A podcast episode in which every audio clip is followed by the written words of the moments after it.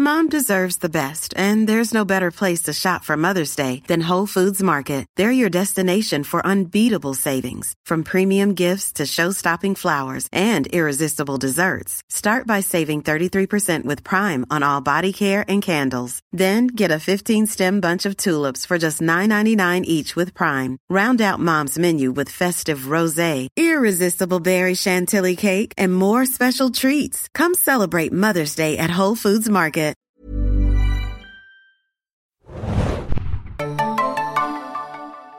Ahoi, hoi, liebe Serienjunkies da draußen und willkommen im Upside Down des Podcast-Studios. Ich bin Adam und mit mir heute dabei ist... Moin, moin, Hanna hier. Wir besprechen, wie ihr vielleicht an dem Intro schon gemerkt habt, Stranger Things, die vierte Staffel, die jetzt komplett vorhanden ist bei Netflix, nachdem ja die ersten sieben Folgen schon Ende Mai herausgekommen sind, ist jetzt am 1. Juli auch das vierstündige Finale dazugekommen, was ja noch äh, bearbeitet werden musste und so viele Effektshots hatte wie wahrscheinlich irgendwie vorherigen Staffeln zusammen. Aber zweieinhalb Stunden ist die Finalfolge jetzt gewesen und wir haben uns alles angeschaut äh, und besprechen das Ganze natürlich mit äh, wahrscheinlich einigen unvermeidbaren Spoilern, die da kommen werden. Also ich glaube nicht, dass wir, ich weiß nicht, ob wir einen extra Spoiler-Teil machen, müssen wir mal sehen. Ich würde generell sagen, dass ich war ja nach der zweiten Staffel so ein bisschen raus bei Stranger Things, muss ich ganz ehrlich sagen. Die hat mir überhaupt nicht gefallen und hatte so ein bisschen die Lust auf verloren. Ich kann jedem sagen, dem es vielleicht ähnlich ging, schaut weiter, denn ich fand Staffel 3 sowieso, aber auch Staffel 4 sehr sehenswert. Also falls ihr jetzt unseren Podcast hört und wir werden spoilern, ich glaube, das ist unvermeidlich, ähm, dann schaltet jetzt ab, schaut die Staffeln und dann hört wieder rein, würde ich sagen. Äh, ich muss ja sagen, dass ich bei Stranger Things eigentlich nie so ein richtiges Tief hatte. Äh, ich habe es meistens, also die erste Staffel habe ich, glaube ich, an einem Tag weggeballert, als sie damals rauskam, glaube ich sogar mit Mutti zusammen. Äh, zweite Staffel habe ich auch relativ schnell geschaut, dritte ebenfalls, aber ich glaube da sogar schon in so zwei Sessions oder so. Äh, vierte Staffel auch gezwungenermaßen wegen der Pause auch in so mehreren Etappen. Äh, aber da waren ja auch öfter mal so Pausen zwischen, jetzt auch zwischen der dritten Staffel, die am 4. Juli 2019 kam und der vierten Staffel, wie gesagt, 27.05.2022, eine ganze Weile. Äh, aber auch Corona natürlich, deswegen äh, äh, muss man das verstehen. Und insgesamt gibt es ja auch sehr viele Beispiele dafür jetzt in letzter Zeit, wo irgendwie ein, zwei, manchmal drei Jahre auch zwischen, zwischen Staffeln von Serien lagen, einfach äh, aus bekannten Gründen. Ähm, aber, und das fällt mir immer wieder auf, es ist halt auch so ein bisschen der große Netflix-Sommerblockbuster, mit Ausnahme der zweiten Staffel, die, glaube ich, im Oktober rauskam. Aber es ist halt äh, für mich persönlich so die Serie bei Netflix mit dem wirklich so diesem, diesem Blockbuster-Feeling, so von, von der epischen Breite her und von dem, was es zu bieten hat an Schauwerten und auch so. Ich bin äh, meistens schnell drin, was die Figuren angeht und mag die eigentlich alle sehr, natürlich mit Ausnahmen immer und keine Staffel war irgendwie perfekt. Irgendwo gab es immer irgendwie Abstriche. Aber ich freue mich meistens dann drauf. Ich finde auch interessant, dass ich das Gefühl habe, dass Stranger Things auch so fantastisch für Netflix so meme-worthy und sowas ist. Also ich finde es auch krass jetzt so bei, bei Twitter, wie viele ähm, GIFs auch benutzt werden diesbezüglich, wie, wie groß der Trend da einfach war. Und da muss ich auch sagen, ich meine, die erste Staffel Stranger Things, das war ja, das hatte ja keiner auf dem, auf dem Zettel. Ich glaube, die Duffer Brothers haben ja auch vorher nichts irgendwie Weltbewegendes gemacht, glaube ich. Hm. Und das finde ich schon ganz geil eigentlich. Wir, wir sind momentan ja sehr viel in der Kritik, auch was Netflix und Streaming angeht. Aber wenn wir uns so ein bisschen zurück denken an die Anfangszeit von Netflix, fand ich schon toll, dass sie eigentlich mit so einer neuen IP aus dem Nichts eine solche IP geschaffen haben wie Stranger Things. Und da finde ich, muss man auch sehr viel Respekt und Lob zollen. Ich erinnere mich tatsächlich noch daran, als uns die damalige Presseagentur von Netflix, glaube so den ersten Teaser oder so eine Sneak Peek zu Stranger Things gegeben hat und wir das halt wirklich, das hatte irgendwie kaum einer auf dem Schirm tatsächlich, wie du schon sagst. Ich glaube Arbeitstitel damals auch Mantauk oder sowas, aber ich glaube da hieß es auch schon Stranger Things. Nur es sah auch schon in dem ersten Teaser relativ interessant aus, aber man hätte damals ja nie erahnen können, dass es dann so steil durch die Decke geht und ich glaube auch, wenn wir uns diese Top 10 Charts von Netflix anschauen, äh, die beiden äh, Parts quasi von der vierten Staffel zusammengerechnet, die sind ja jetzt auch schon sehr, sehr weit oben. Ich glaube, das letzte Mal, als ich geschaut habe, waren es irgendwie auch über 970 Millionen Stunden. Ich habe jetzt diese Woche noch gar nicht geschaut.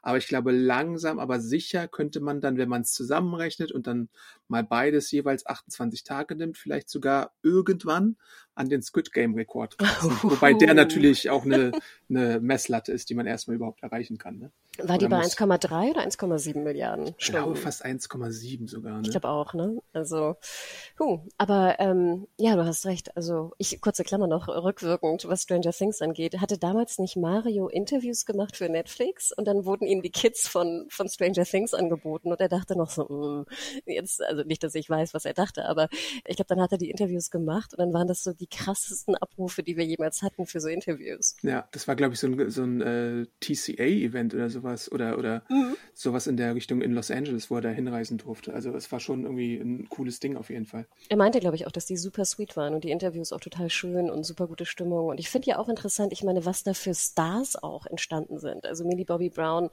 ist ja eigentlich ein, ein, Weltstar mittlerweile. Ich würde sogar fast sagen, unter den jungen Darstellerinnen ist sie ja fast eine der bekanntesten oder erfolgreichsten, oder? Ja. Also jetzt bekanntesten äh, Netz, Cloud-mäßig. Plus auch sehr schlau natürlich, weil sie jetzt auch durch sowas wie Enola Holmes und auch so, ich glaube, sie macht den nächsten Russo Brother Film mit, mhm. äh, wo sie sich dann auch Executive Producer Credits dazu geben lässt und halt mitproduziert. Also die denkt schon auch nachhaltig mit an ihre Karriere, was ziemlich schlau ist. Ich muss auch insgesamt sagen vorweg, dass ich schauspielerisch auch echt krass finde, wie sich die, die jungen Darsteller und Darstellerinnen auch entwickelt haben. Also ich war so gerade so Staffel 1 und 2, fand ich, war da schon auch manchmal so ein bisschen was Holpriges dabei. Ähm, aber ich fand jetzt zum Beispiel vor allem, wen ich echt gut finde mittlerweile, der sich echt entwickelt hat, äh, ist hier Lucas. Und den Darsteller habe ich mir auch noch mal rausgesucht. Ich guck mal gerade hier, genau. Caleb McLaughlin, Lachlan, so mhm. glaube ich.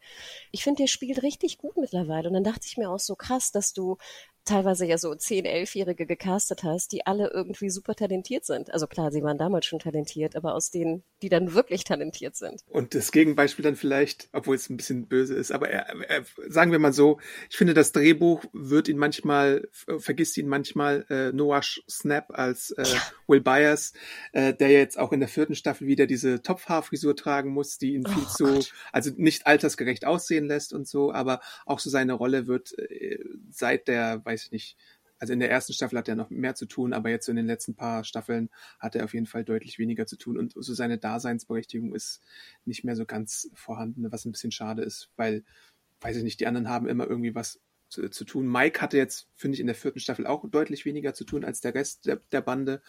Äh, aber bei Noah ist es dann nochmal irgendwie krasser, dass er eigentlich hauptsächlich irgendwie so auf dem Beifahrersitz mitcoastet, sein schönes Bild zeichnen darf und dann irgendwie äh, eine kleine Motivationsrede hält. Aber so viel hat er leider nicht mehr. Obwohl ich denke, ich meine, er hatte ja in den ersten beiden Staffeln wirklich wahnsinnig viel Screentime. Wo ich mich immer frage, warum er eigentlich noch dabei ist, ist Jonathan. Mhm. Ja. Warum ist er überhaupt noch da?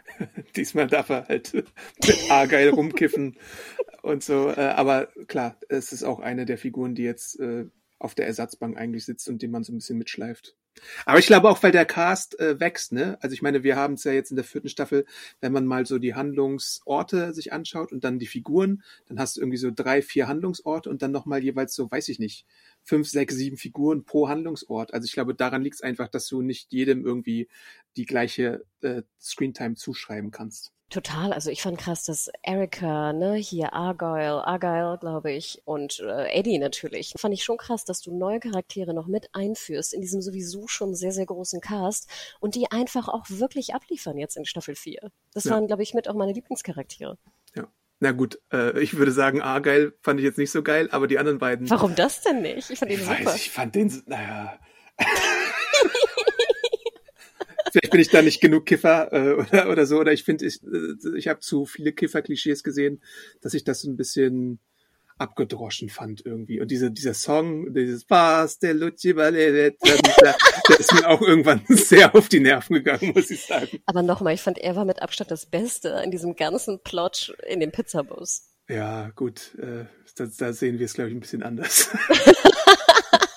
Ähm, ja, aber ich meine, auch hier Eddie zum Beispiel war ja fantastisch. Also äh, wirklich Hut ab und ist ja auch wirklich so ein bisschen so der Fanliebling, glaube ich, auch geworden. Ne? Ich guck mal gerade hier, Argyle, Eduardo Franco und Eddie äh, Joseph Quinn. Ich finde, er spielt auch fantastisch. Also von den, von den neuen Charakteren aus der vierten Staffel ist Eddie auf jeden Fall mein Favorit.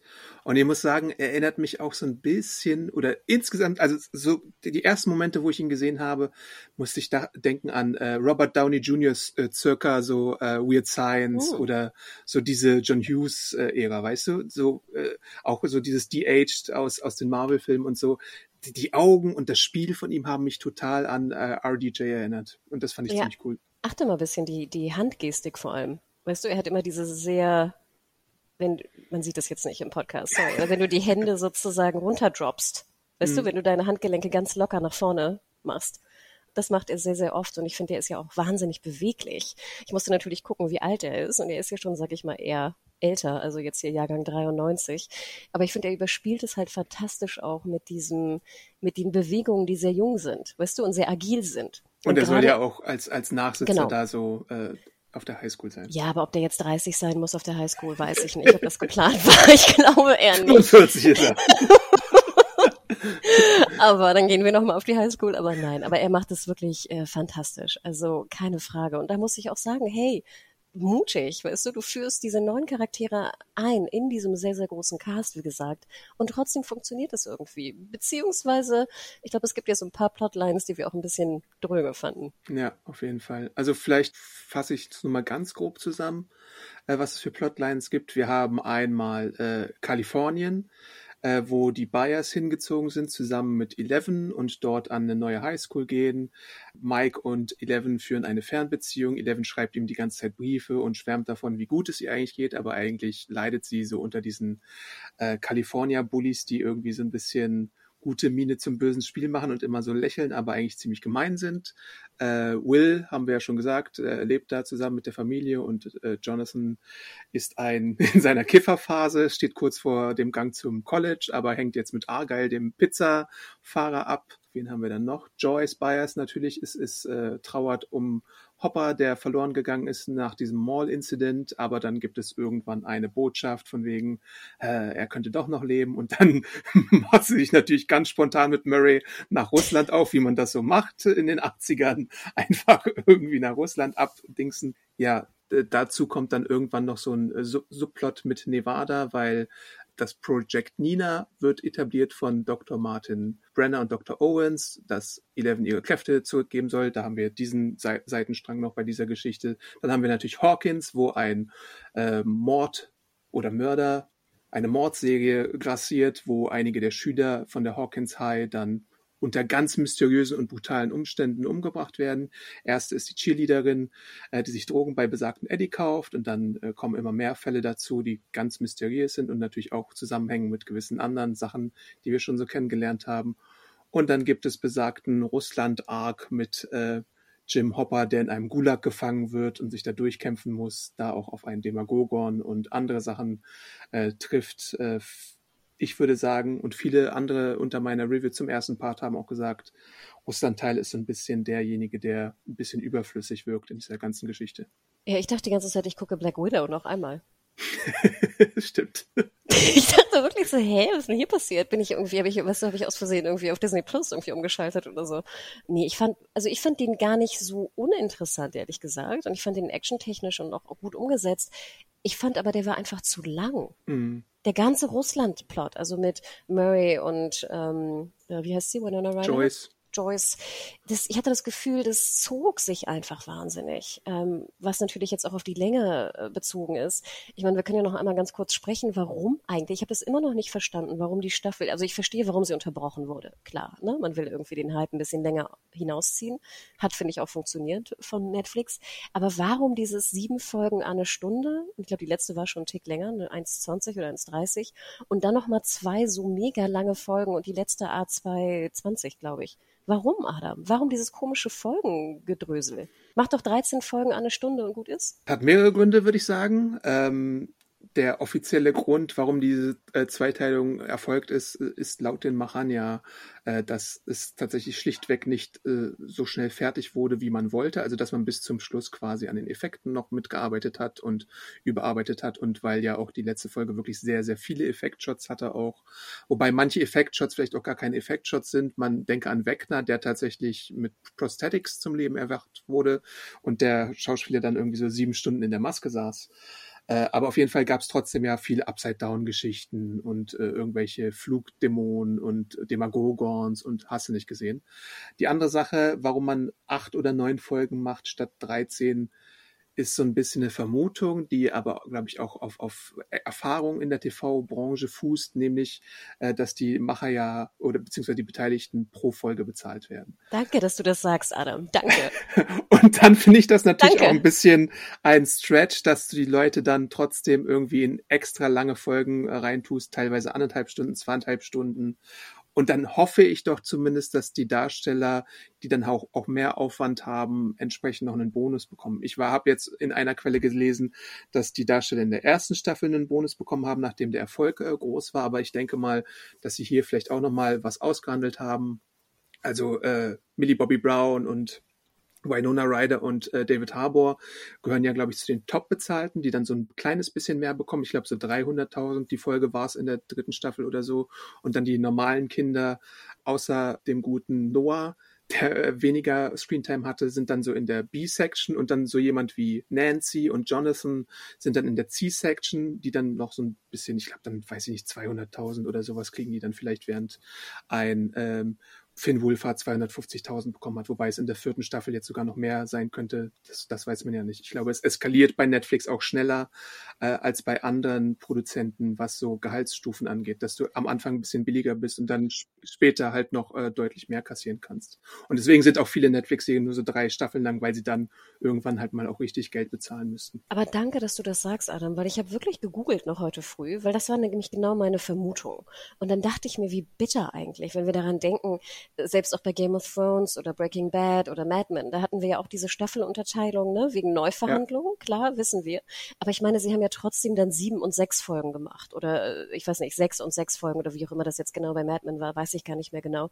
Aber hier fragte ich mich wirklich, kann man denn dann einfach sagen, die Folge geht dann zehn Stunden oder was? Und wir bezahlen dann nur einmal? Da muss es doch irgendwelche Regelungen Das wäre halt der krasseste Trick 17, dass man das macht, ne? Aber ich meine, prinzipiell ja. Also hm. Und ich finde es halt so krass, weil ich habe heute, wie gesagt, gegoogelt und habe noch ein Interview gefunden von Netflix direkt, glaube ich. Es war kein, äh, es war, glaube ich, auf Tudum oder was auch immer. Ne? Sie forcieren jetzt ja sozusagen ihre eigenen Presseinhalte auch ähm, mit den Duffer Brothers, ich glaube, vor Release. Und da hieß es auch noch mal, ja, und wir fanden das so toll und das soll so filmisch sein am Ende. Und ich dachte nur so, das wird garantiert äh, gehaltstechnische Gründe haben und nichts anderes. Hm. Ja. Also es wird auf jeden Fall ein großen, großer Grund dafür sein, dass man es so macht. Weil ich hatte das Gefühl, kurze Klammer, dass auch in der letzten Folge, da waren teilweise so Schwarzüberblendungen, wo ich dachte, soll das jetzt eigentlich das Ende der Folge sein? Ist dir das aufgefallen? Ja. Also merkwürdig. Also ich finde es echt ein bisschen. Mm, mm. Wobei es ja dann sowas gibt wie, wenn du jetzt, also die, die Leute, die hier bei Stranger Things mitgemacht haben, kannte man am Anfang jetzt mit Ausnahme von Winona Ryder, David Harbour und vielleicht sind ein paar andere Ausnahmen jetzt noch nicht. Aber ich glaube, Netflix hat ja auch schon zum Start weg teilweise so Serien gehabt. Ähm, ich erinnere mich an Gilmore Girls, A Year in the Life und da hatten wir dann so Gehaltsreports, weil irgendwie Forbes oder Variety oder sonst wer äh, da recherchiert hatte. Und da hieß es dann, dass jemand wie Lauren äh, Graham und äh, Alexis Bladell dann tatsächlich eine Million pro Folge bekommen haben. Wobei das ja dann auch 90 Minuten waren, okay. Äh, aber trotzdem, das ist dann halt dann nochmal, sind dann nochmal andere Gehaltssphären als irgendwie bei äh, anderen Sachen und auch bei Network. Wo jetzt zum Beispiel eine Alan Pompeo, glaube ich, aktuell, das sind so Zahlen, die ich noch im Kopf habe. Ich weiß nicht, ob es vielleicht schon aktualisiert wurde, ich glaube, die hat zuletzt 400.000 oder 500.000 für eine Grey's Anatomy Folge bekommen und war damit im Network so eine der bestverdienenden. Wenn man jetzt so was wie Big Bang Theory, wo es dann halt schon bis eine Million geht äh, und comedy-mäßig äh, vernachlässigt, aber das läuft ja jetzt auch seit ein paar Jahren schon nicht mehr. Nein, das kann ich natürlich verstehen. Ne? Also sobald wir da in die Millionen gehen, natürlich verstehe ich das. Und gerade hier bei, genau bei, bei Comedy, Sitcom, damals mit 24 Folgen pro Staffel, kann man ja mal hochrechnen. Was hat ein Friends zehnte Staffel gekostet? Ja. Allein nur Gehalt ja. die sechs Hauptdarsteller, ne? Ja. Also sechs mal, oh Gott, sechs mal 24, äh, ne? Ist ja Crazy Town. Aber hier finde ich es halt gerade, weil wie du sagst, die sind jetzt ja nicht so bekannt. Also gerade äh, vorher waren ja einige gar nicht bekannt. Äh, und natürlich machen die mittlerweile auch viel. Aber ich finde es, ich denke immer so, dann sei doch wenigstens ehrlich und geh damit raus. Ne, wir mussten da jetzt irgendwie die Produktionskosten ein bisschen drücken. Na gut, das kann man auch nicht sagen. Ja. Hm. Aber es lässt bei mir, sage ich mal, so einen kleinen Beigeschmack. Aber insgesamt muss ich auch sagen, ich finde, die letzten beiden Folgen oder generell die Staffel musste gar nicht 13 Stunden haben. Also ich denke immer, dann kürzt doch einfach so ein bisschen vielleicht den, den Russland-Teil oder kürzt oder mach ein bisschen auch kompakter den Teil mit äh, Eleven im, äh, im Labor und dann kommst du auf 10 Stunden und gut ist. Aber was, was da, glaube ich, auch noch hinzukommt, und das ist nur reine Spekulation, Mutmaßung von mir persönlich, äh, wenn du jetzt 13 Stunden Stranger Things hast äh, in Staffel 4 und die Leute das gucken wie verrückt, kannst du irgendwann auch wieder mit den Zahlen rausgehen und sagen, oh, wir haben jetzt äh, die Milliarde Stunden oder sowas erreicht. Und irgendwie wollen sie ja sich auch immer wieder selbst überbieten. Irgendwer muss ja irgendwann mal Squid Game schlagen. Äh, du bist jetzt wahrscheinlich äh, schon recht da in der Nähe, dass du das erfolgreichste englischsprachige Original bist. Und ich glaube, das forcieren sie dann auch ein bisschen tatsächlich mit so einer Lauflänge. Aber tricksen natürlich, wie wir jetzt schon herausgestellt haben, damit, dass es halt nur acht oder neun Folgen sind, statt irgendwie äh, 13 oder so. Ja, aber gut, wenn es nur nach dieser Metrik gehen würde, dann müsste die Staffel ja eigentlich 20 Stunden lang sein. Mm, ja. Und ich glaube, da ist irgendwo, und da hast du natürlich recht, da ist irgendwo so ein Knickpunkt, ne? Mhm. Wie lange kannst du die, die Leute noch am Ball lassen, bevor es dann irgendwie runtergeht, ne? So ungefähr. Also die Abrufe dann wieder abnehmen, weil Leute gelangweilt sind oder abschalten oder vorspulen oder ich habe keine Ahnung. Ja, aber schon, also finde ich ganz interessant. Und ich meine, wir haben vorher gar nicht drüber gesprochen inhaltlich, ne? Finde ich doch interessant, dass wir beide uns solche Gedanken gemacht haben. Ja. Wie fandst du denn diesen Eleven im Laborteil mit Papa, Papa? Papa, Papa. ja, ich, äh, es hat mich schon überrascht. Äh, man hat natürlich erstmal diese, diesen Voraufbau gemacht mit Kalifornien und dass sie da schon von den Mitschülern gehänselt wurde und dann die Parallele gemacht, dass auch die anderen Nummern und Versuchskinder sie halt äh, gehänselt haben und so. Und dann hat man ja auch sich entschieden für diese gewaltige Redcon, weil wir ja davor gedacht haben, dass äh, Eleven ihre Mitstreiter, ihre Kohorte da einfach so aus, was weiß ich, wegen des Ausrasters oder so umgebracht hat. Und das fand ich als Redcon, also Retroactive Continuity Entscheidung interessant, dass man das jetzt, Spoiler, äh, so gemacht hat, dass es Henry war, beziehungsweise Wegner oder Number One, äh, der die da alle getötet hat und äh, wir da eine ganze Sache vier Staffeln lang nicht wussten. Finde ich so als Comicleser ziemlich interessant, weil die Comics das ja auch immer wieder gerne machen, dass es dann irgendwie ein neues, düsteres Geheimnis aus der Geschichte gibt und alles irgendwie doch anders ist, als wir dachten. Und ich fand halt auch, es deswegen gut, weil ich Wegner als Schurken und seinen Aufbau, sein Schauspiel, auch so seine Monologisierung tatsächlich äh, relativ interessant finde. Es passt natürlich alles, wie das so aufgebaut ist, mit den Reminiszenzen an irgendwie Hellraiser, an Nightmare on Elm Street. Ich hatte auch so ein bisschen, obwohl es ein anderes Jahrzehnt ist, aber so Neon Genesis Evangelion Vibes tatsächlich mm. bei seiner, bei seinem großen Monolog, wo du im Hintergrund so dieses TikTok, TikTok gehört hattest und so.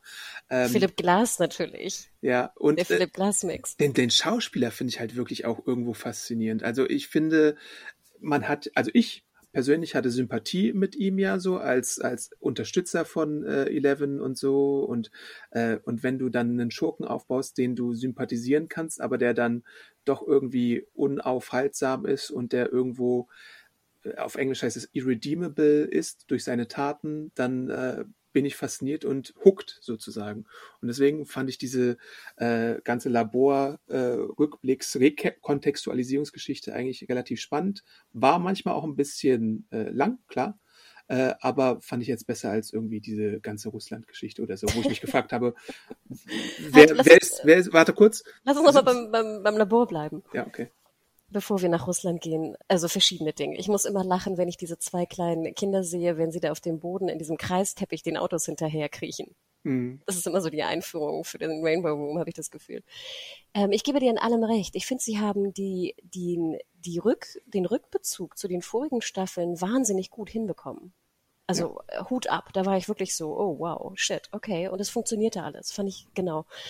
Interessant fand ich, Adam, als ich die ersten Folgen gucke und ich, ich sah den Schauspieler hier, Jamie, Jamie Campbell Bower. Ja. Das erste, was ich dachte, das ist doch der Böse. Echt? Dachtest du das sofort? Total. Okay. Weil ich immer finde, und das tut mir ein bisschen leid, sorry, ich finde, der, der spielt einfach so wahnsinnig gut Bösewichte. Und ich woher dann, man den denn? Ja, oder und woher jetzt, kanntest du ihn? Jetzt los. Dann habe ich also nochmal geguckt und dachte mir so, hä, Hannah, das stimmt doch gar nicht. Also ich glaube, das erste Mal, dass ich ihn gesehen habe, bewusst war bei Camelot. Da spielt er okay. nicht den Bösewicht, sondern King Arthur. Aber der ist gar nicht, glaube ich, so bekannt. Aber komischerweise war es trotzdem meine erste Reaktion, das muss doch der Bösewicht sein. Und dann kam diese ganze, sag ich mal, Anfreundungsgeschichte und Beschützergeschichte und ich dachte so, huch, ach wie cool, dass sie ihn casten, nicht als Bösewicht. Und dann natürlich kam wieder der Twist und ich dachte, ah, natürlich ist er der Böse. So, ne? Aber das fand ich so witzig, meine eigenen Gedanken, als ich ihn sah, dass ich dachte, der, der ist doch der Bösewicht. Ähm, also so viel, so viel dazu. Ich gebe dir, wie gesagt, in allem recht. Es war mir einfach nur zu lang. Also diese ganze Geschichte auch mit Papa und dann im, im Wassertank und die Erinnerungen und ich, ich finde, das hätte man alles ich fand, es war unheimlich in die Länge gezogen. Was nicht heißt, dass ich es schlecht fand, auf gar keinen Fall. Aber ich hätte es, glaube ich, super duper geil gefunden oder noch geiler gefunden, wenn es halt irgendwie statt in, keine Ahnung, wie lang war die Laborgeschichte in der gesamten vierten Staffel? Drei Stunden? Kann Vier sein, vielleicht ja. sogar, ja. wenn man das einfach um die Hälfte gekürzt hätte. Ich glaube, das wäre, hätte mir den Spaß am Gucken vergrößert. Mhm. So viel dazu. Aber die, wie sie das zusammengewoben haben mit den anderen Staffeln, fand ich war genius. Also Hut ja. ab, dass das funktioniert hat. Ja, also äh, ich hatte so ein bisschen was, was, was, was, also das ist natürlich etwas, was, was sehr schwierig ist. Äh, sie haben sich bemüht, es zu machen, äh, dieses De-Aging und das äh, Eleven kleiner erscheinen lassen, als sie ist. Manchmal haben sie es natürlich, haben sie bewusst damit gebrochen, dass man eine größere Eleven gesehen hat, die sich, die dann halt das wieder erlebt, was sie da erlebt und so. Manchmal hat mich das dann aber auch so ein bisschen äh, rausgezogen, aber das ist, das war trotzdem relativ gut gemacht so. Und sie haben ja dann, glaube ich, auch so mit so einer Technik gearbeitet, wo sie eine äh, kleinere Darstellerin genommen haben und dann das Gesicht so mhm. drauf, drauf montiert haben und sowas. Äh, äh, ja, aber. Ja, weil Millie Bobby Brown ist ja auch relativ groß, ne? Ich glaube, genau. ist 1,70 oder so. Ja. Inzwischen halt auch schon, ne? Also ich meine, man darf ja auch nie vergessen, dass das Ganze schon seit 2016 geht und die Darsteller auch entsprechend altern und wachsen und irgendwann auch ihre Wachstumsschübe haben und hast du nicht gesehen. Und deswegen muss man da bei gewissen Dingen halt auch einfach tricksen. Mhm. Nee, hat gut funktioniert. Absolut. Aber ich, ich, äh, was mich dann halt auch wirklich, das ist so dieses Ding, äh, äh, gewundert hatte, ist, dass man halt äh, Modin nochmal rauszieht, äh, Matthew Modin, den wir auch irgendwie schon als für tot gehalten hatten, äh, als äh, Papa Dr. Martin Brenner, der Papa. dann irgendwie doch nochmal in alles involviert war und äh, wo wir halt auch nicht wissen, hat er jetzt gute Absichten oder böse Absichten und dann gibt's natürlich noch als Gegenpol so den etwas lieberen Doktor, nämlich Dr. Sam Owens, gespielt von Paul Reiser, der dann eher so der Good Cop war und so und die Konfrontation mit den Erinnerungen und überhaupt die Kräfte Kräfte, die nicht da waren. Wie fandst du denn aber davor dann diese ganze California-Geschichte mit Eleven und, und die Bullies und Angela und so und den, den äh, Schlittschuhschlag sozusagen? Ich, also insgesamt fand ich es natürlich interessant, dass sie auch die Gang getrennt haben. Ne? Und ich muss auch sagen, dass dieser Bullying-Part Bullying äh, mir schon zu Herzen ging. Also das fand ich war schon bitter. Insgesamt war der ja auch wichtig, weil diese ganze Geschichte mit One basiert ja darauf, dass wenn du als Kind oder als Mensch unglücklich bist und, und keine Freunde hast und äh, dich nicht geliebt fühlst, dass du dann ja sehr viel zugänglicher bist fürs Böse. Mhm. Ne? Also dieser, sage ich mal, diese grundsätzliche Prämisse der ganzen Serie de facto, finde ich ja eigentlich sehr schön, weil ich finde, sie haben sie auch jetzt nicht so He-Man-mäßig, weißt du, Fingerzeig irgendwie reingepresst, sondern ich finde, die ist sehr schön irgendwie verwoben als Grundkonzept für die gesamte Storyline. Und in dem Sinne fand ich es eigentlich ganz interessant, dass man Eleven das auch zu spüren lässt. Und die Frage ist ja auch, und das habe ich mich irgendwie auch lange gefragt, wer ist Eleven eigentlich, wenn sie ihre Superkräfte nicht hat? Mhm. Äh, Im Endeffekt ist sie natürlich ein interessanter Charakter und muss jetzt nicht gebullied werden, auf gar keinen Fall. Aber ich fand das hätte ich gern noch ein bisschen mehr erfahren, so ein bisschen. Ich mag, mag immer gern, wenn man sich halt dann so, so ein bisschen selber sucht. Und ich fand, es war auch sehr extrem und war mir auch wieder ein Tick zu lang, die ganze Bullying-Geschichte. Okay. Aber als, wie gesagt, Grundkonzept und Grundprämisse finde ich es natürlich ein schönes Thema, was auch sehr gut funktioniert hat in Stranger Things. Diese ganze Diskussion und Meditation darauf und ob die, auf die Frage, ist jetzt Eleven ein Monster oder nicht, das fand ich, glaube ich, einen der spannendsten Aspekte dann von beiden Handlungssträngen zusammengenommen. Weil wir haben halt jetzt wirklich so ein paar Staffeln angenommen, äh, dass sie ein eiskalter Mörder vielleicht ist und ihre Mitkameraden da umgebracht hatte, aus welchen Gründen auch immer, das blieb uns ja dann irgendwie im Verborgenen, aber so von wegen der Moment mit Angela und sie hat ja dann auch auf dem Skate-Ring, glaube ich, schon versucht, ihre Kräfte anzuwenden. Und da hätte es ja sein können, dass sie einfach so das Genick bricht, hätte das geklappt und hätte sie die Kräfte in dem Moment gehabt und so. Und zu was sie dann in, in der Lage ist, dann sehen wir das ja später, als sie, als das Militär kommt in, im zweiten Teil der Staffel und mit den Helikoptern auf sie und Brenner schießt und so, da kann sie ja dann auch tatsächlich mal ausrasten. Und da tatsächlich auch mal auf eine Person oder auf eine Organisation, die es dann eher verdient hat, als jetzt vielleicht eine Angela, die, sie, die zwar auch eine gemeine Person ist, aber die jetzt vielleicht wegen ständigen Bullying jetzt auch nicht den Tod verdient hat, sagen wir mal so. Ja, und es sagt ja auch eigentlich nur, dass, dass wir natürlich auch, das ist ja eine Umfeldfrage, ne? Ja. Also das Umfeld, wie sie aufgewachsen ist, sagt ja auch, dass sie kein, keine sozialen Fähigkeiten hat, kein Regulativ, ne? dass das halt vielleicht die Menschen dazu bringt, so zu sein. Aber ich gebe dir recht, also ich finde, es hätte ein bisschen, wenn das jetzt dein Fazit ist, ich finde, es hätte ein bisschen, wie nennt man das, ein bisschen fokussierter erzählt werden können. Mhm. Ich hatte das Gefühl, dass es dann noch eine Bullying-Szene, noch eine Bullying-Szene, mhm. noch eine Ich bin traurig-Szene, noch eine Ich erzähle irgendwie, finde ich die Wahrheit oder ich gebe was Falsches vor. Ich finde, das, das war so ein bisschen, es stand so ein bisschen, fand ich, auf den, man stand so ein bisschen in der Entwicklung und dann ging es irgendwann ganz schnell los. Ja. Gehen wir dann vielleicht zu dem Russland-Part, der ja auch nicht so unser Favorite vielleicht war. da habe ich mich ja gefragt, und das ist so mein Hauptärgernis. Das wollte ich auch gerade schon äh, ansagen, bevor ich ein bisschen übers Ziel hinausgeschossen bin. Ähm, war es denn eigentlich nötig, insgesamt äh, Jim Hopper als Figur unbedingt leben zu lassen, wenn er doch einen heroischen Tod gestorben ist. Und sowas frage ich mich oft bei solchen Arten von Erzählungen. Wenn du jemanden opferst, warum mach, also ich meine, wir hatten auch schon bei Stranger Things Beispiele, wo das geklappt hat. Wir hatten Bob, wir hatten Barb, äh, deren Tod, Bob und Barb, jetzt ist so laut sage, fällt es mir auf. Barb. Bob. Äh, jedenfalls Papa. hatten wir hatten wir tatsächlich schon Figuren, wo ein Opfer dann äh, nachgeheilt ist, wo, wo äh, der Tod dann äh, äh, da war und irgendwie auch Konsequenzen hatte. Aber hier ist, glaube ich, jemand in David Harbour verliebt einfach und äh, in seine Darstellung und sonst irgendwas und war, glaube ich, nicht bereit, sich von ihm zu trennen. Und deswegen hast du dann diese Teleportation nach Russland ins Gulag gemacht und diese ganze Russland-Geschichte erzählt, die meines Empfindens nach, die hättest du entweder komplett streichen können und es hätte keine Auswirkung auf die Staffel gehabt, oder du hättest das so machen können, wie es in manchen anderen Staffeln war, dass du irgendwie vielleicht mal so eine losgelöste Folge mittendrin erzählst, was weiß ich, in der Mitte der Staffel, wo du dich dann nur ums Gulag kümmerst und dann hast du halt so, so konzentriert und du könntest bei Rewatches zum Beispiel skippen, wenn du darauf keinen Bock hattest oder so. Weil auch wenn ich es jetzt, ich hatte am Anfang so die Frage, ja, vielleicht hat es irgendwann ja noch mal eine erzählerische Bewandtnis oder so für die Staffel, aber jetzt, wo wir die letzten beiden Folgen auch gesehen haben, fand ich, war die Russland-Geschichte am Ende irgendwie, na gut, in, im Upside, äh, Russland hat auch nochmal ein Upside Down und hat auch nochmal Demogorgons und da ist vielleicht auch nochmal so eine Tür oder so für das Upside Down, aber so viel hat es jetzt eigentlich nicht gebracht für die ganze Sache. Es war einfach zu lang, Adam. Mein altes Problem. Entweder so, wie du gerade sagtest, in einer Folge oder halt der ganze Teil, der auch gefühlt irgendwie drei oder vier Stunden in diesem 13 Stunden äh, Staffel ging, einfach runterkürzen auf zwei und gut ist. Denn ich fand insgesamt fand ich den Plot ganz schön. Ich meine, Haber konnte hier seinen neuen Körper zeigen. ähm, es gab ein bisschen, sage ich mal, eine Liebesgeschichte. Ich finde Murray und Joyce immer eine witzige Kombination, auch mit diesem Yevgeny oder wie hieß er, der der der Schmuggler-Dude da. Ähm, Juri. Juri, sorry. ich finde, es war, es hat mir, es hat mich nicht gelangweilt per se, als ich es schaute. Okay. Es war mir einfach zu lang, Adam. Die alte Geschichte. Du hättest es einfach fokussierter erzählen können, dann wäre es noch sehr viel besser gewesen.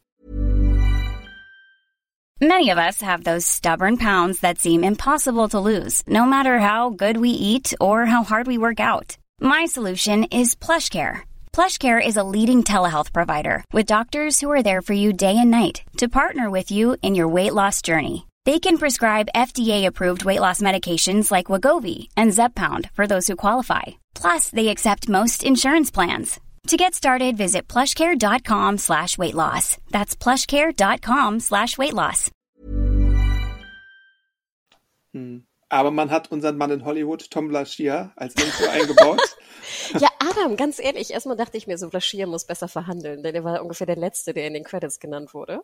Beziehungsweise was ja logisch ist, weil dann sozusagen die, wie nanntest du es am Anfang? C, D, D ja. Credits, dann sind sie halt ähm, alphabetisch natürlich sortiert. Und dann ist Blaschier natürlich ein bisschen Aschia, müsste er heißen, ne? Dann wäre es besser. Aber ich dachte mir, wie krass, dass Blaschier nicht mal sozusagen am Anfang steht im Abspann. Weißt du? Ja gut, aber dann geht es auch, glaube ich, auch so ein bisschen nach Erfahrung, ne? Deswegen, äh, das wird ja, schon ich, sehr festgelegt sein, wie das Genau, wie das und ich dachte mir aber wirklich, dass Vlaschia da schon in dem Level drin wäre. Okay, ja. Weil ich fand es eigentlich ganz interessant, dass er drin war. Ich hatte das nicht mitbekommen. Ich hatte mich auch newstechnisch da ziemlich zurückgehalten. Wusstest du, dass Bashir in Stranger Things 4 drin vorkommen wird? Oh, ich glaube, das hatten wir irgendwo in den Casting News mal drin, aber wir hatten ja auch drin, dass Robert Englund eine größere Rolle spielen wird und dann war es irgendwie so eine Folge oder sie, die Darstellerin aus Anne with an E, diese Amy Beth McNulty, da dachte ich zum Beispiel, oh, die wird ein großes Ding und dann hat sie irgendwie so zehn Minuten Screentime, wenn es irgendwie hochkommt. Aber das Witzige war, ich war ja im März oder so, ich habe keine Ahnung, Corona-mäßig ging es so gerade eben, war ich ja bei diesem Boot-Screening. War es mhm. das Boot? Ich glaube ja.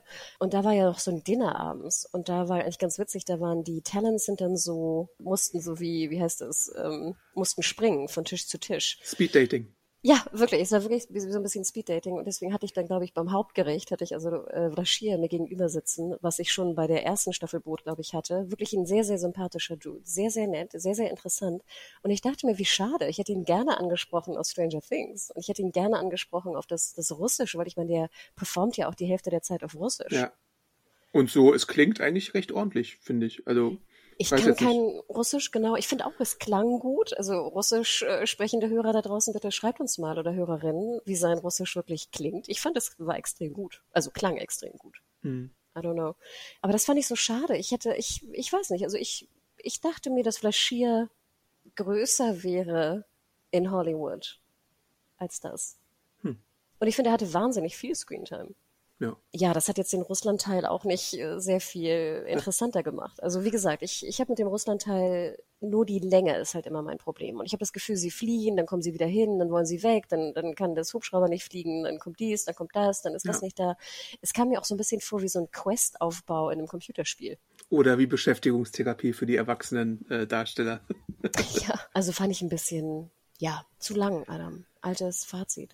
Apropos erwachsene Darsteller, ist mir jetzt nur gerade aufgefallen, weil ich ihn hier so bei IMDb noch vor mir habe. Es gibt ja so die so ein paar Elterndarsteller, Karen Wheeler, äh, gespielt von Cara Buono, und ich glaube ihr Ehemann äh, heißt Ted Wheeler äh, gespielt von Joe Crest. Und ich finde, dieser Ted, das ist so dieser langweilige äh, Brillentyp, das ist so mein bester, mein Best Dude, was so Nebencharaktere angeht, weil er immer nur einfach irgendwo da sitzt und Fernsehen guckt oder Zeitung liest und sonst irgendwie auch nichts zu tun hat. Aber ich glaube, sich auch sonst, sonst einen guten Gehaltscheck für Stranger Things einfach abholt alle Jahre wieder. Finde ich ganz witzig.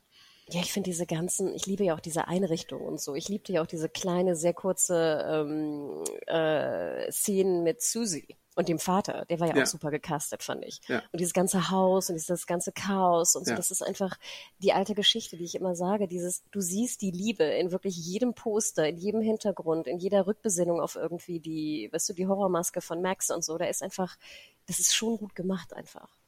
Und dann wird es nämlich auch Zeit für den besten Teil, äh, der wahrscheinlich immer der beste Teil ist, weil irgendwie ist das so auch die, die Seele von Stranger Things, nämlich Hawkins. Also, oder? Oder hast, stimmst du da nicht zu, dass es äh, wahrscheinlich der unterhaltsamste Teil der Staffel ist? Natürlich. Okay, gut. Alles andere hätte mich jetzt auch überrascht.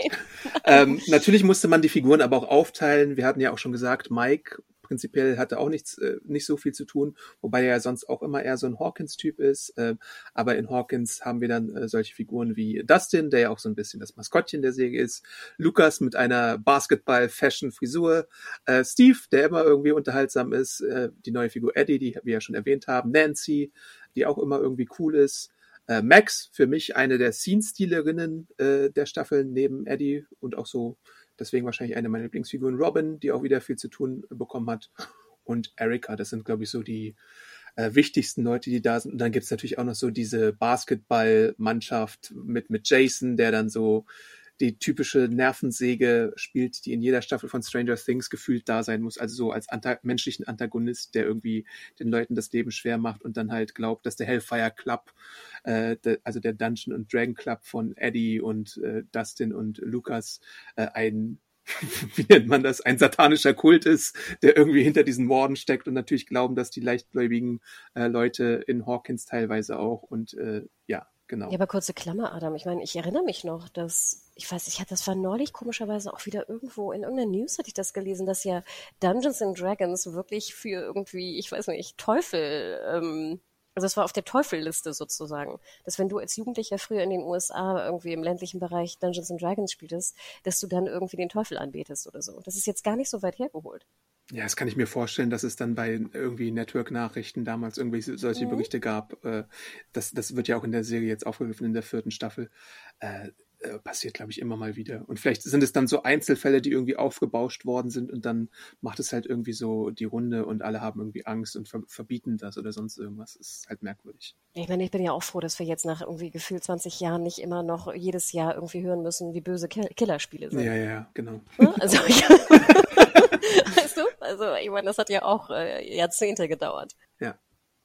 Äh, aber in Hawkins ist halt, wie ich schon angedeutet hatte, äh, Wegner los, der irgendwie loslegt mit dem Cheerleader-Mädchen und äh, Leute dann, ich weiß gar nicht genau wie, aber die Leute, die dann so ein bisschen emotional instabil sind, äh, für die äh, ist sein Zauber, nennen wir das mal, oder seine Macht empfänglich und die kann er dann irgendwie in so eine Upside-Down-Trauben äh, Sphäre holen und äh, sie dann auch irgendwie, sofern sie sich nicht wehren können oder irgendwie die das Gegenwehrmittel haben, also in dem Fall Musik, äh, tatsächlich, äh, tatsächlich dann äh, aufs Schärfste äh, entstellen kann und die Knochen brechen lassen kann. Das ist ja in der ersten Folge, glaube ich, schon so. Da wird ja festgemacht, dass es die bisher brutalste äh, Stranger Things Staffel ist, die auch gar nicht zimperlich ist, was so irgendwie knochenbrecherische und Blutaspekte äh, äh, angeht. Ja. ja, also ich, ja, ähm, ich, ich finde es jetzt meist nicht so gruselig, aber ich muss auch dazu sagen, dass, dass ich ja auch Stranger Things nicht des Grusels wegen gucke. Also ich bin ja überhaupt kein Grusel- und Horrorfan, deswegen geht mir das alles ziemlich am Arsch vorbei. Hattest du denn damals sowas wie äh, Nightmare geguckt? Nightmare on Elm Street, Freddy Krueger? Ich meine, ich habe einen gesehen. Äh, ich, aber generell halte ich mich, sage ich mal, fern von Horror, wie du weißt. Ich gucke also viel Horror nicht. Aber ich habe, sage ich mal, die Klassiker, die früher auch so die man als Teenager geguckt haben muss, habe ich mal gesehen. Ja. Ich hatte ja immer Angst vor Freddy Krüger und deswegen habe ich alles äh, gemieden, äh, in dem er vorgekommen ist, weil ich wirklich er und das Alien, die waren so in solchen Zeitschriften, die ich gelesen habe, manchmal drin wie Limit, äh, so als Bilder abgebildet und ich habe es einfach irgendwie äh, mich nie getraut anzuschauen, weil ich mir dachte, ich, ich finde, ich finde eine Figur, die in deine Albträume kommen kann, als Konzept halt mega creepy und unheimlich und deswegen wollte ich das eigentlich nie sehen. Und ich habe glaube ich auch nicht das Remake gesehen, ich habe keinen Originalfilm komplett gesehen, ich habe halt immer so diese Ausschnitte gesehen, da gibt's ja diese eine Szene ne mit dem Telefon glaube ich oder dem Bett, wo glaube ich Johnny Depp oder sowas dann vom Bett verschlungen wird, äh, war mir irgendwie alles zu merkwürdig. Inzwischen würde ich wahrscheinlich drüber lachen oder so. Und ich habe ja auch schon Schlimmeres gesehen, aber irgendwie fand ich es trotzdem immer unheimlich.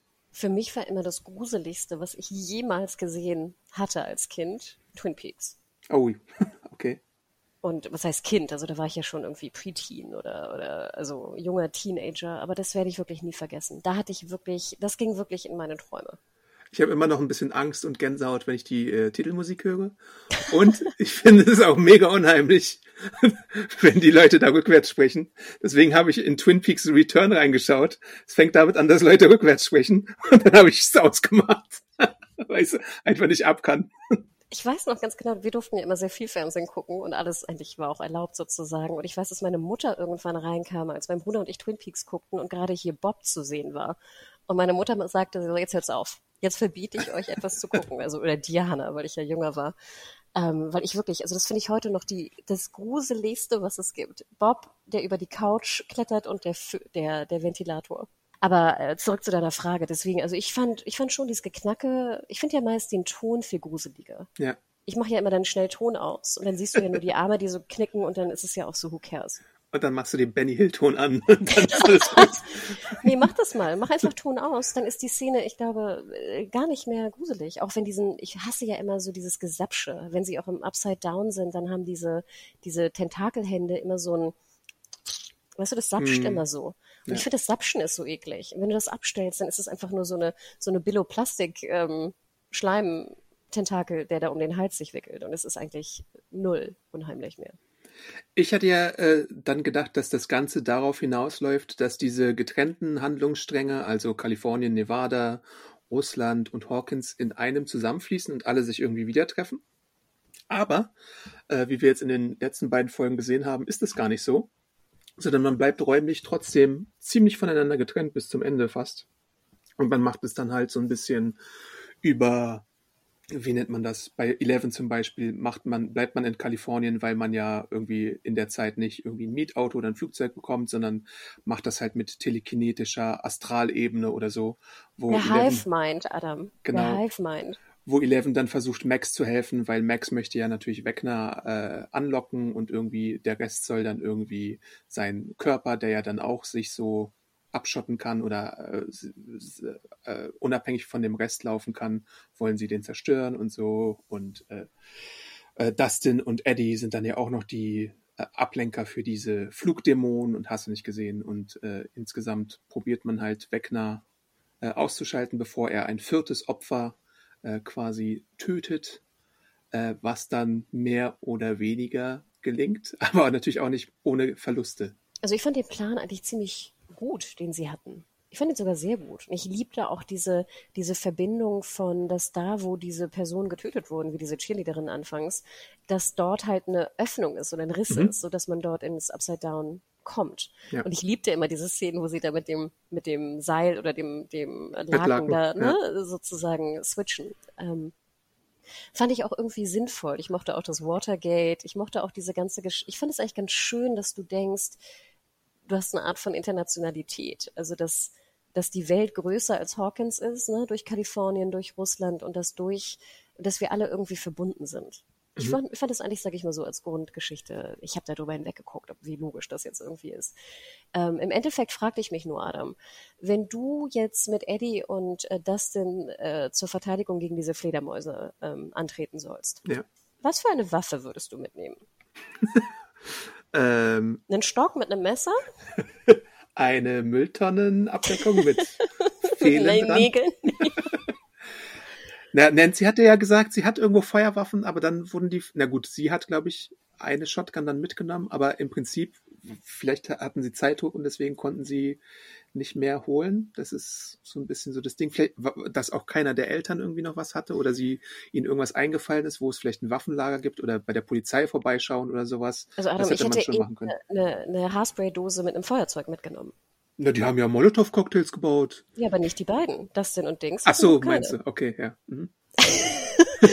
Also da dachte ich mir so irgendwas, natürlich hätte ich gerne Flammenwerfer gehabt, aber da hast du recht, sie waren, glaube ich, auf dieser Waffenshow und mussten dann weg, ne, weil die Jogs irgendwie kamen. Ja. Ähm, aber ich dachte mir so, ihr beide seid gar nicht so unwichtig im ganzen Plan und müsst jetzt also mit einem mit einem Speer de facto und, einer, und einem Tonnenschild ähm, Deckel, Deckelschild da irgendwie kämpfen. Aber trotzdem, egal, geschenkt, Adam. Master of Puppets, weißt du? Ja. Natürlich war es übertrieben und drüber, aber es war halt eine geile Szene und es war auch ein, ein geiler Arc für Eddie. Also im Endeffekt war ich da all in und habe es irgendwie auch abgefeiert. Ja. Da finde ich es dann wieder schade, dass du jemanden wie äh, Hopper dann vier Staffeln durchschleppst und Eddie dann äh, so früh umbringst. Fand ich ein bisschen schade, weil ich ihn vielleicht gerne ein bisschen mehr gesehen habe. Aber wenn sie es dann einmal mal machen und dann auch konsequent sind, dann finde ich das okay, dass, dass sie ihn auch, auch als irgendwie Fan-Favorite opfern. Ist Was okay. ich ein bisschen schade fand, war, ich hatte das Gefühl, dass der Tod von Eddie sehr viel mehr inszeniert wurde, auch mit dem Vater natürlich oh, nachher, ja. als jetzt, äh, dass Max im Koma liegt. Ja, aber ich glaube, ja, das, weil das weniger final ist als äh, Eddie wahrscheinlich. Und nochmal die Frage, wir sehen sozusagen Max eigentlich zu 99 Prozent der Zeit mit einem Walkman und Kate Bush rumlaufen. Mhm. Das wäre doch das Erste, was ich ihr im Koma auf den Kopf setzen würde. Aber der wurde ja äh, zerstört von dem Jason. Ja, und du kannst jetzt nicht einen neuen Walkman holen, einen neuen Kopfhörer. Weißt du, diese Billo-Kopfhörer, die wir alle hatten, diese, diese, die immer so rumbogen, weißt du, wo du dich draufsetzen konntest. Wo du immer das eine Teil verloren hast. Genau, genau. Oder was so an so einem Kabel hängen, ne? Und diesem, hm. diesem, oder dieses Wattebauschding da dran. Das wird es doch irgendwo geben. Die werden doch selber irgendwo Kopfhörer haben. Ja. Also das fand ich ein bisschen schade. Ich hätte das Gefühl, am Ende haben sie Max im Koma so ein bisschen vergessen. Und natürlich hast du recht. Ich meine, es wird ja weitergehen und das wird wieder Thema sein. Und es war schon auch schön, dass Eddie so einen Abschied bekommen hat und sehr emotional natürlich mit, mit dem Vater und Co. Ähm, Onkel. Aber, äh, Onkel, sorry. Aber trotzdem dachte ich so, mh. Hm, ja. Und der Jason wird ja dann auch äh, aufgelöst äh, bei dieser Stelle, wo irgendwie äh, das Upside Down dann in Hawkins äh, quasi für die Öffnung des ich, ich möchte es fast Höllenschlund äh, ja. da reinkommt, äh, nennen. Total. Und ich frage mich jetzt auch tatsächlich, ähm, die Duffers haben auch gesagt, öfter mal so oder angedeutet, dass in der fünften Staffel, die ja die letzte Staffel dann sein wird, dass es vielleicht einen Zeitsprung geben wird oder muss, weil die Figuren natürlich alle altern und irgendwann, weiß ich nicht, 20, 21 Jahre alt sind und dann irgendwie trotzdem noch irgendwie äh, Highschool-Schüler spielen sollen. Aber der, die letzte Szene da, wo alle dann zusammen sind in Hawkins und sich anschauen, was da so passiert ist und der Himmel mit äh, Upside-Down-Blitzen erleuchtet ist, sieht schon so aus, als würde es direkt weitergehen. Oder es ist halt nur einfach so, dass sie gucken und sich dann denken, hm, jetzt leben wir halt im Upside Down, wo es irgendwie äh, Dämonen gewittert oder so. Mu muss man mal sehen, wie sie das irgendwie äh, fortsetzen werden. Ob sie es vielleicht am Anfang so direkt fortsetzen und dann Zeitsprung machen, ist ja auch eine Möglichkeit.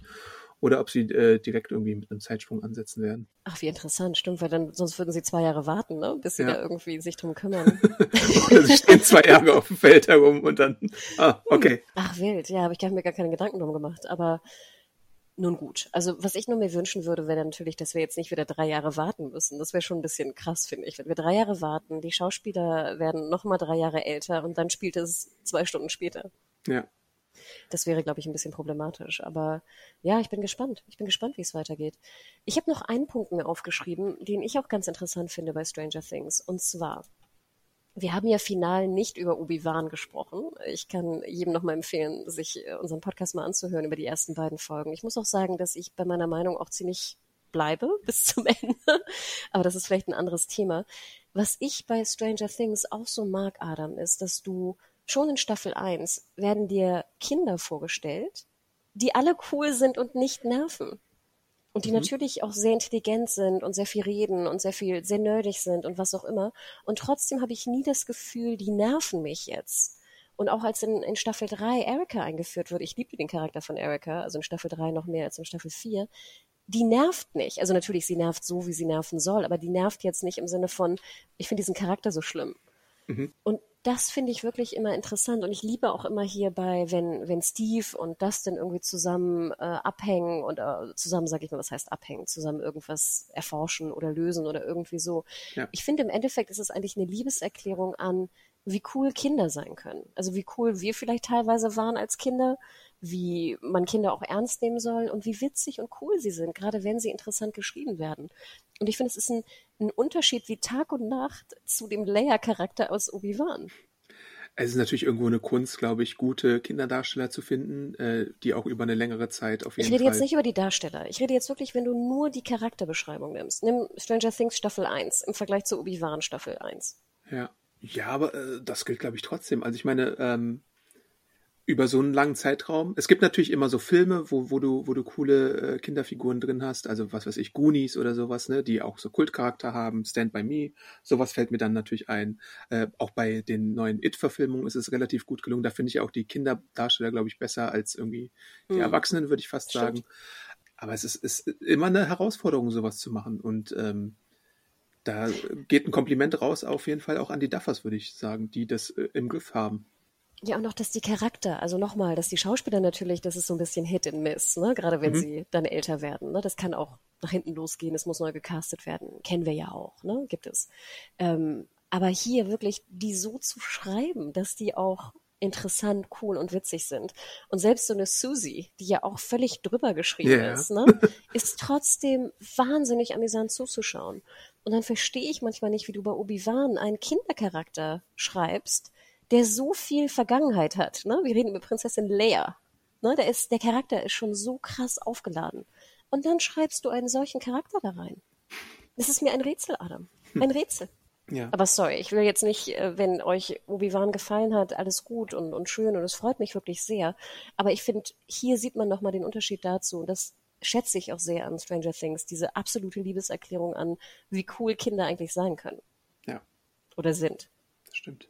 Und es ist halt immer wieder irgendwie, also ich meine, wenn man jetzt nochmal sich erinnert und so, natürlich gab es da in äh, manchen Staffeln dann irgendwie äh, gewisse Muster, die sich wiederholen. Eine Bedrohung auf dem Upside Down taucht auf und muss irgendwie meistens durch Eleven äh, ausgeschaltet werden. Da hat man natürlich äh, diverse Wiederholungen und sowas. Aber man schafft es trotzdem immer wieder, so für, was weiß ich, je nachdem, wie lange jetzt die Folgen sind, für acht bis, sagen wir mal, 13 Stunden, obwohl zehn Stunden wahrscheinlich so das Beste sind, äh, so von, von, von der Laufzeit her, äh, eine unterhaltsame Zeit zu schaffen, wo ich persönlich halt auch äh, ähm, schnell etwas gucke. Also das hast du ja auch bei manchen Netflix-Serien nicht mehr, ne? Also äh, inzwischen ist so dieses Phänomen da, eine neue Staffel ist da, äh, wirst du es am, sagen wir mal, Startwochenende gucken oder nicht? Und ich finde, es ist ein Kompliment an eine Serie, wenn du dazu verleitet wirst, es direkt zu gucken. Ähm, und das ist bei Stranger Things bei mir so der Fall. Ähm, und es gelingt immer wieder, mich da reinzuziehen, auch wenn man teilweise äh, länger darauf warten muss. Und ich glaube tatsächlich auch, die Duffers haben ja, das habe ich auch schon öfter erwähnt, bis zum letzten Zeitpunkt jetzt äh, dran gearbeitet. Und ich glaube, ich habe vorhin auch noch ein Interview gelesen, dass sie sich jetzt erstmal irgendwie den Juli frei nehmen. Dann werden sie die Staffel schreiben, dann werden sie es irgendwann mal drehen. Und wegen der Nachbearbeitung wird es auch lange dauern. Also ich würde nicht vor 2024 wahrscheinlich mit dem nächsten Kapitel rechnen. Äh, das ist dann halt, glaube ich, die Realität, die so eine Serie dann irgendwie äh, vor sich hat. Ähm, ich denke ja auch, Millie Bobby Brown wird ja auch durchgeplant sein jetzt die nächsten zwei, drei Jahre, ja, oder? Bestimmt, ja. Wobei sie äh, wahrscheinlich vertraglich äh, festgelegt hat, First Position Stranger Things oder so, ne? Ja, also, aber wie geht das zeitlich, ne? Also das äh, ist natürlich auch immer interessant, wie das, klar, das wird dann irgendwie machbar gemacht, aber das ist schon interessant, weil da sind ja Filmproduktionen oftmals noch länger im Vorlauf. Ja. Also interesting, ja, aber ich, ich würde dir recht geben. Also ich würde schätzen eher sogar Ende 24 frühestens. Sommer. Erster Teil. Sie müssen im Sommer bleiben, oder? Sonst wieder eine Halloween-Staffel machen oder so. Ja, du siehst, was war das jetzt noch nicht bei Paramount Plus? Ende des Jahres? Nachher ist es Ende des Sommers, weißt du? Dann ist es irgendwie so September oder so. Hm, ja, gut. hm. Ja, vielleicht, und machen sie es ja auch in, in, in, in unterteilen sie es in Drittel. Nachher haben wir dann drei Folgen Pause, drei Folgen Pause, drei Folgen. Ich glaube es fast nicht, weil sie haben ja auch schon gesagt, dass es jetzt so eine Sondersituation war, aber das ist vielleicht noch so ein interessanter Business-Aspekt. Ich hätte ja gedacht, wenn Netflix jemals eine hm. fiktionale Serie wöchentlich macht, dann Stranger Things. Und sie haben es jetzt auch nicht gemacht. Adam, sie machen vier Folgen, hat zwei Stunden wöchentlich. Nicht wöchentlich, monatlich. Aha. also, was habe ich gesagt? Vier Folgen, hat zwei Stunden each, monatlich. Ah. Das war doch Beste. Dann, dann bleiben die Leute vier Monate sozusagen abonniert, weil sie unbedingt weitergucken wollen. Du musst nur vier Folgen zahlen. Und sage ich, best Win-Win-Win-Win-Win für Netflix. Hm.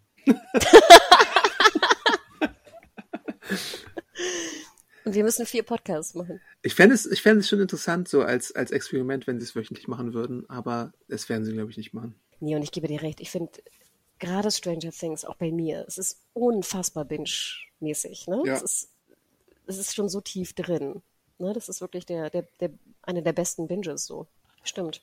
Obwohl ich sagen muss, das dachte ich ja von The Boys auch, erste Staffel. Und dann hat ja Amazon wirklich die, die Karte gezogen und ab Staffel 2 ist wöchentlich gemacht.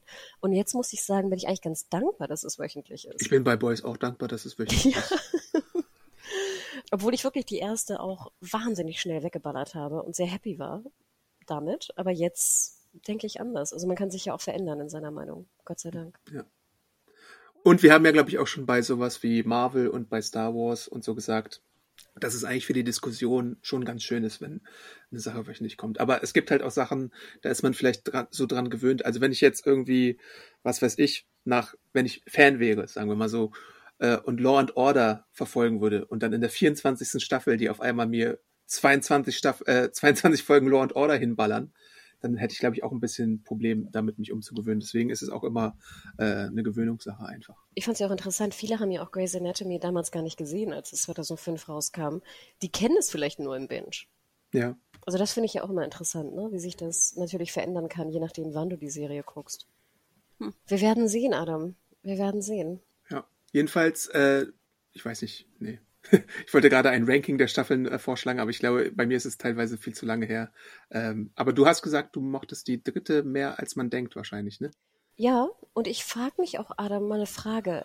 Ich fand ja auch das Ende der dritten ein perfektes Serienende. Okay. Bei mir ist es tatsächlich ein bisschen, ich wollte es nochmal alles nachholen, aber ich habe es dann doch nicht gemacht. Deswegen ist es bei mir tatsächlich 2019 gewesen, dass ich es nicht super klar vor meinen Augen habe, was da alles passiert ist. Es wäre so ein bisschen traurig, ne? Also hier Hopper ist tot oder gefühlt tot, ne? In der Explosion. Die Leute fahren weg, also hier die. Ah ja, doch, ja. Ne? Mhm. Nach Kalifornien und trennen Ja. sich de facto. Aber ich dachte mir, das wäre eigentlich ein gutes Serienende gewesen, meiner Meinung nach. Und du hättest nochmal mit diesem High von, von diesem ganzen 80s, ne, Let's Go to the Mall in Starcourt irgendwie geendet. Ich, im Nachhinein möchte ich das natürlich nicht, weil ich jetzt sehr dankbar bin, die vierte Staffel bekommen zu haben insgesamt. Aber ich dachte mir noch so, nee, also bei mir ist die dritte wirklich sehr, sehr hoch gerankt, komischerweise. Vielleicht aber auch Adam, weil ich von so vielen Seiten gehört habe, wie scheiße sie sie fanden. Und dann ist ja oft so, dann geht man da hin und denkt so, also so scheiße finde ich die gar nicht. Aber ich, also ich kann schon mal sagen, dass ich die zweite Staffel am wenigsten mochte, sagen wir so. Ja, ich glaube, das war so ein bisschen äh, die, die allgemeine Stimmung, müsste ich aber, glaube ich, auch nochmal gucken. Äh, die erste war schon äh, das, das Neue, was da rauskam und dann irgendwie so der Hype, der da drum entstanden ist. Ähm, die dritte, hat, da hatte ich auch meinen Spaß dran. Die vierte, da mochte ich einfach alles, was mit Wegner zu tun hat auch und mit Hawkins und so. Und die Dynamik insgesamt hätte, haben wir ja angesprochen, hätte ein bisschen was gestrafft und gekürzt und so.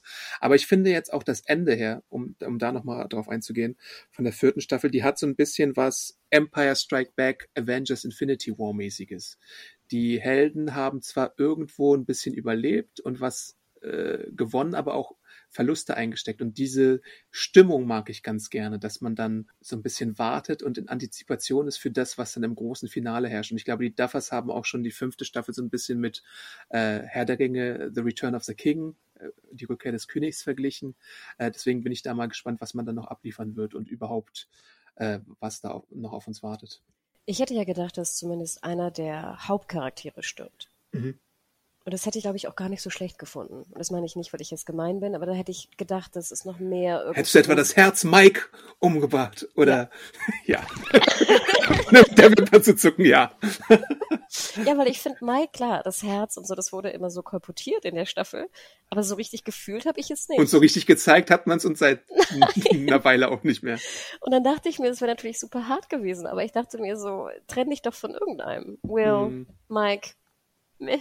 Ich glaube, dann wäre mein Involvement jetzt auch größer, weil ich fand den, den Cliffhanger fand ich gut. Aber du siehst, ich habe mir scheinbar keine Gedanken gemacht. Also das, was du gerade meintest mit Zeitsprung oder nicht. Und ich hätte da irgendwie, und jetzt Max, wie gesagt, im Koma finde ich schon hart, aber ich denke, ich gehe davon aus, genau wie du sagtest, dass sie wahrscheinlich wieder rauskommt aus dem Koma. Und dann dachte ich mir, war Eddie sozusagen der einfache, der einfache Tod, sag ich mal, Ja. easy way out. Ja. Ich hatte, bevor es fortgesetzt wurde, oft äh, Steve als Todesopfer gesehen, dass die Leute spekuliert haben, das würde doch irgendwie alle irgendwie treffen und er ist immer so der Babysitter-Dude und äh, eine beliebte Ja, aber ich Figur liebe und so. Steve und Robin. Ja, Ich siehst du, aber du musst, zusammen. man muss manchmal auch die Darlings killen, um vielleicht nochmal emotionaleren äh, Impact zu haben. Natürlich. Also wenn, wenn es jetzt wirklich um das krasseste Involvement gegangen wäre, natürlich, äh, für mich hätten sie Steve dann getötet, dann wäre ich natürlich sehr, sehr, sehr traurig gewesen. Mir hätte es aber schon gereicht, hätten sie sich von Mike, Jonathan und Will getrennt. Die ganzen Bias einfach auslöschen. ähm, weil ich, ich finde einfach, der ist wirklich ein Tick zu groß und zu voll. Und wie du schon sagtest, ich meine, Mike, Jonathan und Will haben ja wirklich nichts gemacht, diese Staffel. Ja. Sie haben, sie haben Eleven in einen äh, Eisbehälter ihre Sache machen lassen und dann, weiß ich nicht, ihr dabei geholfen, dass sie Max erreicht. Oder da, vielleicht doch nicht. Naja, okay. Und deswegen, also, aber schreibt uns da doch auch gerne, wen ihr getötet hättet. Oh Gott, nee, es klingt so negativ. Was ihr vielleicht generell von dem Ende der vierten Staffel denkt und wie ihr glaubt, dass es weitergeht an podcast.serienjunkies.de. Und Adam, wo kann man dir denn noch folgen? Äh, ich bin Awesome Arndt bei Twitter und Instagram. Da könnt ihr mir gerne folgen. Und dich findet man wo, Hanna? Genau, ich bin at Hannah Huge at, äh, ja, at Twitter, genau, also bei Twitter und äh, Media Whore weiterhin bei Instagram. Ja, und ich glaube, wir hören uns auch sehr bald wieder schon, oder? Morgen? Sehr, sehr bald, ja. Denn wir Ja. haben einen Termin mit einem gewissen äh, Donnergott. Ja, und ich finde es ganz interessant, dass jetzt so ein bisschen die, die, äh, die Wiederaufbelebung von, ich weiß nicht, Metallica aus den 80ern, aus Guns N' Roses aus den frühen 90ern. Ich, äh, ich habe das Gefühl, dass jetzt auf einmal die Jugend ganz andere Musik hören wird. Ja. Da kommen ganz viele Hits wieder in die Charts wahrscheinlich bald. Ja, genau. Und natürlich Kate Bush. Also ich bin ja ein bisschen, ich freue mich ja so, dass jetzt scheinbar viele Jugendliche irgendwie auch Kate Bush entdeckt haben. Wir haben ja auch Kate Bush sehr oft schon im Podcast erwähnt. Ja. Bei Walking Dead. Ach, wie schön. Adam, dann hören wir uns morgen wieder. Jo, bis dann.